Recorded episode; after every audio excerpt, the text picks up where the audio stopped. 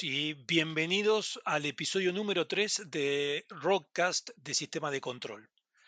Como ya les contaba en los eh, eh, episodios anteriores, Rockcast es un nuevo canal de comunicación donde mensualmente les traemos información sobre diversos temas que son de interés para las empresas que quieren ser más eficientes y sustentables a través de la información y la automatización. En este episodio vamos a hablar de Internet Industrial de las Cosas y su relación con Compact Logics. Y me acompaña hoy nuestro invitado, Amin Alcántara, a quien lo invito a presentarse. Hola, Amin. ¿Qué tal, Marcelo? ¿Cómo están todos? Muy buenas tardes, buenos días. Eh, muchas gracias por invitarme a participar en este episodio de, Rockcast. Mi nombre em, es Amin Alcántara, soy consultor de tecnología para arquitectura de control y de software. Estoy basado aquí en la ciudad de, Querétaro, en el país de, en el bello país de México. y acabo recientemente, eh, en el mes de junio, de cumplir este 12, años de trabajo ya con, con, Rockwell Automation. La verdad es que estoy muy contento de estar participando en este tipo de, de actividades con las, este, los proyectos y las oportunidades que tengo para conocer a los clientes qué bueno, qué bueno tenerte y que con tu experiencia nos puedas traer algo más de información, ¿no? Y, te, voy a hacer ya una primera pregunta, ¿no? Es decir, ¿qué, papel juega hoy Compact Logics en lo que es Internet Industrial de las Cosas?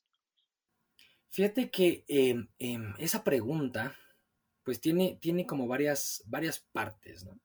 Es una pregunta muy interesante y muy intrincada, por así decirlo, por la extensión que, pues que tiene Compact Logics y la tecnología o la plataforma Logix este, sobre, sobre el, Internet industrial de las, de las cosas. Entonces, comencemos precisamente por eso, ¿no? Por definir o, saber qué es el Internet industrial de las cosas. Este, los dispositivos inteligentes son inteligentes por varias características, que pueden ser más o menos de las que voy a, mencionar a continuación, pero realmente toman como base los siguientes, eh, los siguientes pilares. Todos los dispositivos inteligentes, uno, tienen memoria o algún tipo de almacenamiento interno.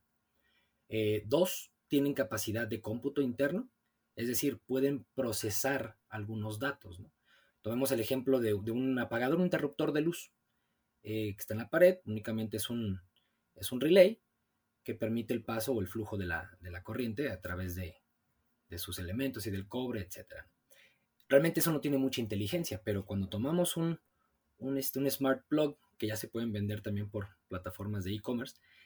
Ese smart plug lo que tiene dentro es ya es un relevador, es un circuito, es una conexión con internet, etc. Y puede procesar cierta cantidad de, este, datos dentro de su, mismo dispositivo.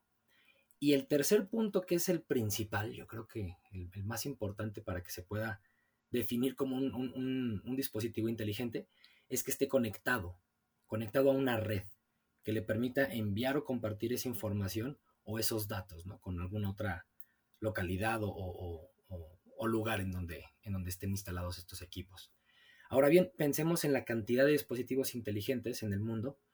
Eh, todos esos dispositivos están creando datos, procesándolos hasta cierto punto y enviándolos a las redes. Y son millones de dispositivos inteligentes con este mismo comportamiento.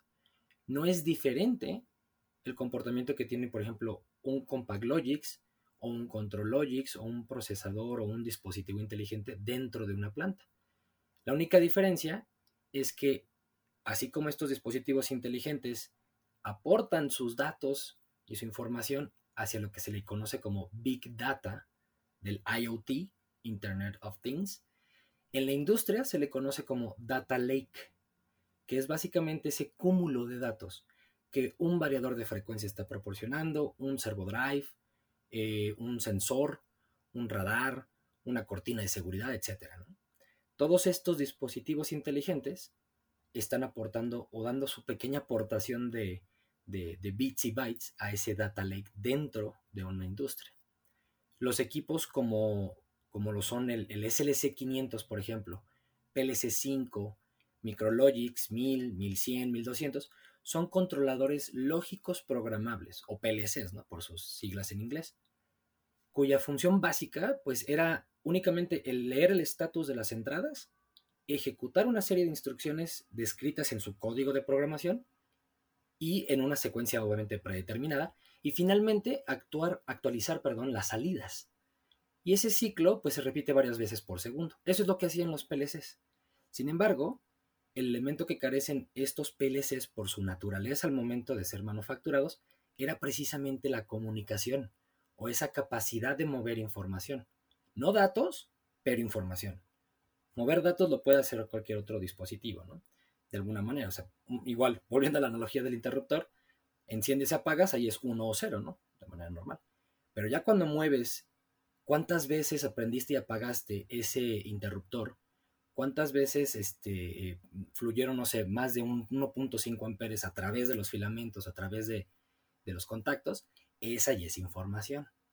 La evolución de estos equipos, eh, pues son los controladores precisamente de, automatización programable, o PACs, por sus siglas de nuevo en inglés, Programmable Automation Controllers, como es precisamente el Compact Logics, Control Logics, Trusted, Advanced, etcétera, incluso hasta los micro 800 también pueden ser considerados como, como PACs, puesto que ya traen más inteligencia dentro. Estos equipos, además de hacer las mismas tareas que hacen los PLCs, vienen habilitados para el flujo de información y de datos.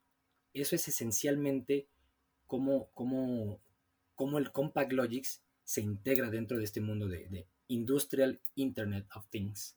Es la aportación que tiene. Bien, realmente e, es muy interesante y, por lo que estás contando eh, queda eh, claro que hay todo un requerimiento mucho más fuerte de parte de, de las capacidades de estos equipamientos cuando hay que empezar a manejar toda esta cantidad de información y de datos. Y, entonces ahora se me ocurre otra pregunta, ¿no? Y dado que eh, si bien la familia Compact Logic ya tiene varios años, no hace tanto fue lanzado todo lo que es la plataforma L8, ¿no? Todo, una cantidad de cosas nuevas dentro de la familia esta de Compact Logics. Entonces mi pregunta es, las características físicas y tecnológicas de estos Compact Logic, ¿sí?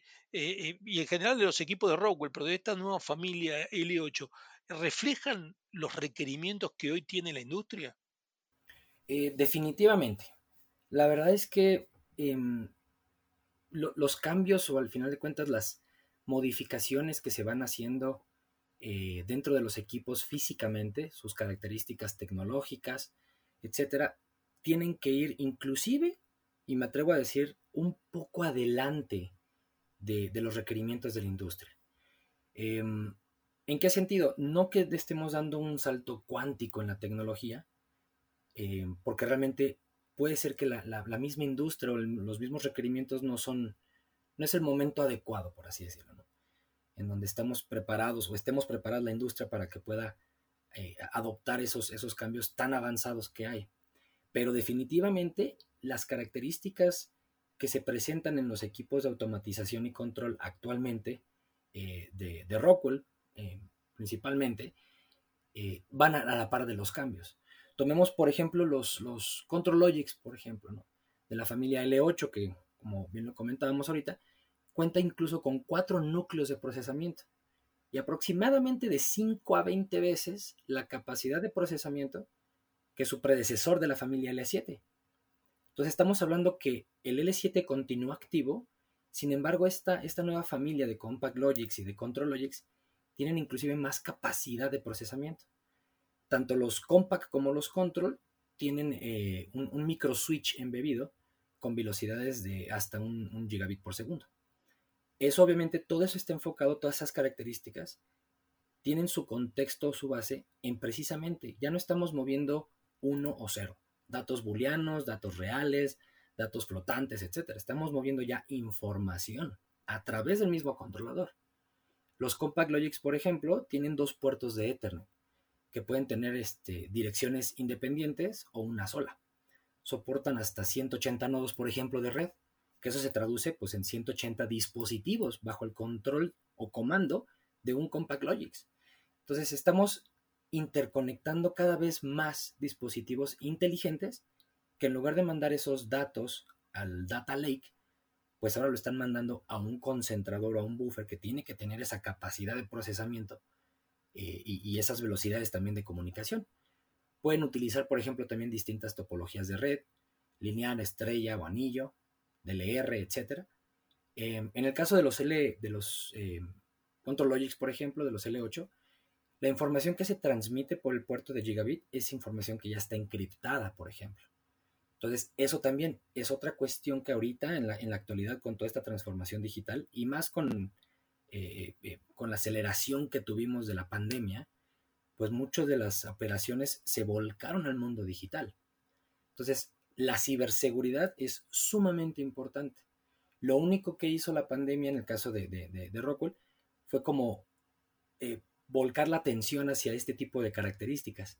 El puerto de gigabit y la información encriptada ya lo teníamos nosotros desde años antes de la pandemia.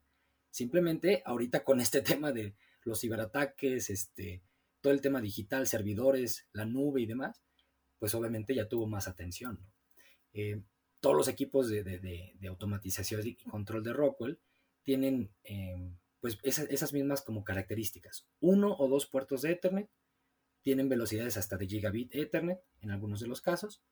Eh, los HMIs, el I.O. remoto, servodrives, variadores de frecuencia, cortinas de seguridad inclusive, clientes delgados, computadoras industriales, por así que you, name it. y en algunos casos los sensores también, o los encoders también pueden tener este tipo de, características básicas. Todos ellos ya están preparados o están esperando precisamente esas, esos cambios bajo una, una, misma carretera, por así decirlo, ¿no? Em, que básicamente pues es, el Internet de las cosas. Qué importante esto, ¿no? Y, sobre todo lo, lo, que hablas a lo último, ¿no? Cómo hoy la ciberseguridad eh, también se está convirtiendo en, un punto clave, ¿no? De hecho, eh, en algún próximo episodio vamos a, trabajar mucho más a fondo este tema de, ciberseguridad. Pero mm, ahora siempre es bueno saber qué, es lo que viene en el futuro, ¿no? Entonces, imaginando que tienes una bola de cristal, ¿no? Esa capacidad de ver el futuro, ¿Cuál es la tendencia de la plataforma Logix, tanto en software como en hardware? Bueno, fíjate, aquí es en donde pues ya nos ponemos un poquito creativos y dejamos este, pues volar un poco la, imaginación, ¿no? Como lo comentas, sin despegar obviamente los pies de, pues, del suelo. Yo creo que la, la principal tendencia va a ser alcanzar una convergencia entre el mundo físico y el mundo real, perdón, y el mundo digital. Eh, va a ser agregar valor al hardware por medio del software. Eh, cada vez vamos a ver menores cambios en el hardware, menores cambios tan, tan drásticos, ¿no? tan, tan, tan saltos cuánticos, por así decirlo, en el hardware. Porque va a llegar un punto en donde la física como tal, las moléculas, el, el polímero, por así decirlo, el cobre o los elementos que constituyen esa manufactura del hardware, pues van a tener un tope. Sin embargo, eh, vamos a empezar a ver desarrollos de software que le permitan agregarle más valor a ese hardware, eh, más habilidades de actualizarse, de cambiar, de, posicionarse, de aumentar sus rangos de tolerancia en cuanto a corrientes, voltajes, etc. Todo a través del software. Comenzaremos a ver un incremento, por ejemplo, exponencial también en el uso de, de realidad aumentada, gemelos digitales, realidad virtual e inteligencia también artificial, ¿no? O analítica avanzada también por ejemplo. Y todo esto va a ser a través del software. Eh, vamos a ver más plataformas de colaboración en la nube, por ejemplo. Rockwell tiene, cuenta ya con un desarrollo en la nube eh, que está a punto de ser liberado que se llama Factory Talk Vault, eh, que es esencialmente va a proveer un espacio en la nube en donde varios grupos de trabajo puedan colaborar entre sí en proyectos de, de, softwares de configuración de, de, hardware, como por ejemplo el Studio 5000, el CCW, el Factory Talk View Studio, etcétera, Historian, además de, algunas otras este, plataformas de software que tenemos. Pero todo de nuevo está volcado hacia, el tema de, software. Yo creo que también mucho de, este cambio, de esta aceleración va a ser precisamente hacia empezar a digitalizar nuestro mundo real, nuestro mundo físico, empezar a digitalizarlo y ponerlo dentro de, los servidores, de las nubes por así decirlo. Importantísimo esto. Y, justamente al, tener todo este tema de conectividad hacia la nube, todo este tema de comunicación, eh, eh, me viene una pregunta respecto de nuestras redes, ¿no? ¿Qué, rol juega Ethernet IP en todo esto? Creo que e, es la base, es la base de toda esta convergencia entre el mundo físico y el mundo digital. Ethernet IP, precisamente por sus, por sus siglas en inglés de Industrial Protocol, pues básicamente es, es, la, es, la, goma, por así decirlo, que va a unir o va a ser posible que se unan todo este tipo de, tecnologías o de avances, que logra hacer que el piso de planta, o lo que se le conoce como eh, Operations Technology o OT, y el mundo empresarial que se le conoce como IT o Information Technology, eh, puedan converger sus funciones y sus tareas. Y de una manera un poco también sutil lo hemos visto en, nuestra vida cotidiana. Antes era muy, muy claro, muy evidente cuando decían, no, es para uso industrial o es para, es para este, uso rudo, no uso pesado, este, para industria o etcétera. Y uso pues comercial, ¿no? En, la casa. Y ahorita, si nos damos cuenta en muchos de los dispositivos, eh, muchos de los softwares inclusive, lo único que cambia es precisamente el, alcance que le das a ese software o a ese, a ese dispositivo. Pero la base siempre sigue siendo Internet. El Internet y en este caso el Ethernet, ¿no? De las, de las, de las cosas, el, industrial, el Industrial Protocol, que no es más que un, un, este, un, un pedacito de trama adicional al Internet que ya conocemos o al Ethernet que ya utilizamos normalmente para enviar un correo, para checar nuestro estatus en las redes sociales, etcétera, en el WhatsApp y demás. Los protocolos adicionales, el Industrial Protocol, es como esa trama adicional que se le agrega a ese, a ese paquete de, datos. Pero es la base de todo esto. Excelente. Sí, y he visto también, es decir, cómo eh, eh, la cantidad de millones de, nodos hoy conectados al protocolo industrial de Ethernet IP eh, es eh, importantísima, es un número muy grande y crece año tras año, ¿no? Es con el crecimiento de Ethernet en la industria en distintos protocolos, el de Ethernet IP es uno de los que juega un rol súper importante. ¿no? Eh, y, tengo una última pregunta, porque mm, habías mencionado antes la posibilidad de hacer eh, análisis de datos, analítica de datos, y, y, mm, yo me pregunto, ¿no? Con estos nuevos Compact Logics, si yo quisiera hacer analítica de datos, ¿hay alguna versión que me ofrezca alguna solución adicional de procesamiento más allá de, del propio procesador eh, que hace eh, la parte de control? Sí, sí, sí, sí, claro que sí, este, Marcelo. Sí existe un, modelo de Compact Logics específicamente y acercando un poquito la lupa.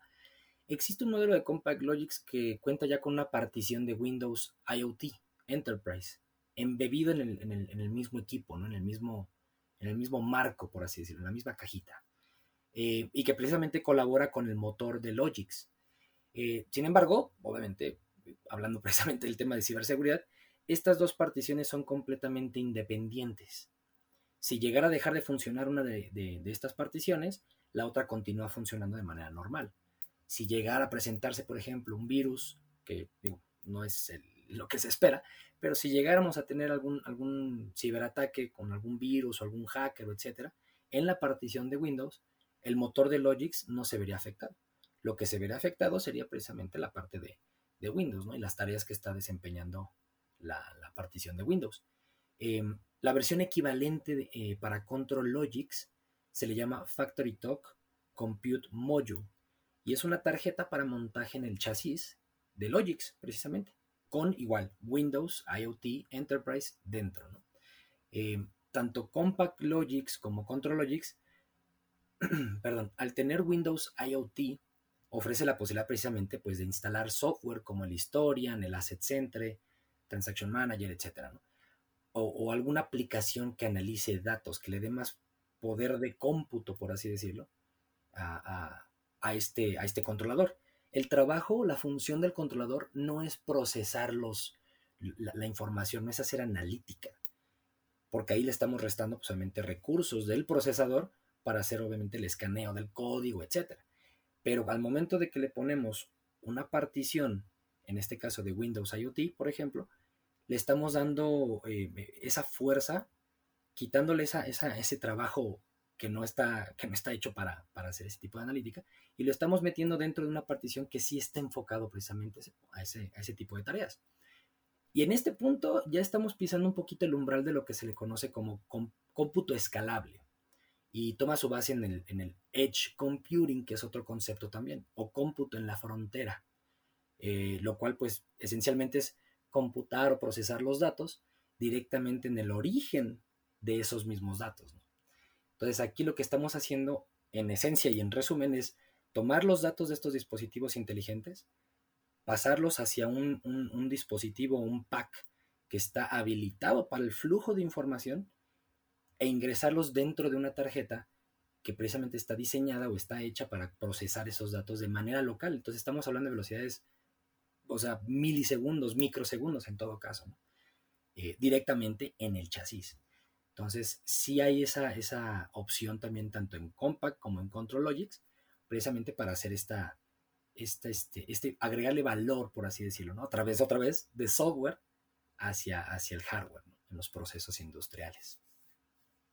Qué importante, ¿no? Poder llevar directamente el procesamiento a la línea, ¿no? directamente a la máquina. La verdad, se nos fue acabando el tiempo, pero realmente muchas gracias, a mí por traernos toda esta información, por traernos eh, eh, todas estas nuevas cosas, ¿sí? Eh, te invito a, si quieres, despedirte de, nuestro público. Muchísimas gracias. Gracias, Marcelo, por la oportunidad de estar aquí con ustedes, de, compartirles un poco de, del mucho o poco conocimiento que puedo tener con, con, esta experiencia este, a lo largo de la automatización industrial. Espero que pues este, continúen escuchándonos en los siguientes podcasts y nuevamente mi agradecimiento, Marcelo, por, por esta invitación y a todos ustedes que me brindaron estos minutos para poder escuchar mis, mis palabras, mis consejos. Muchas gracias. Gracias nuevamente. Y bueno, aquí concluye nuestro episodio. Quienes quieren conocer más de, este o de otros productos, sí, mm, los invito a visitar nuestra página web www.rockwellautomation.com y además seguirnos en todos nuestros canales, LinkedIn, Facebook, Twitter, eh, nuestro canal de YouTube, donde pueden ver videos, y nuestro blog.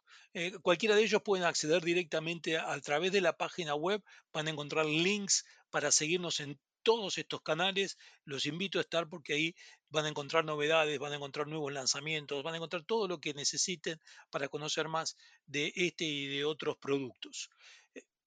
Por supuesto, también me queda invitarlos al próximo episodio. No se pierdan el próximo episodio donde va a haber un nuevo invitado y vamos a hablar del concepto que estuvimos mencionando varias veces durante este podcast, que fue el tema de ciberseguridad. Así que los espero nuevamente en el próximo episodio. Muchas gracias por acompañarnos y hasta la próxima.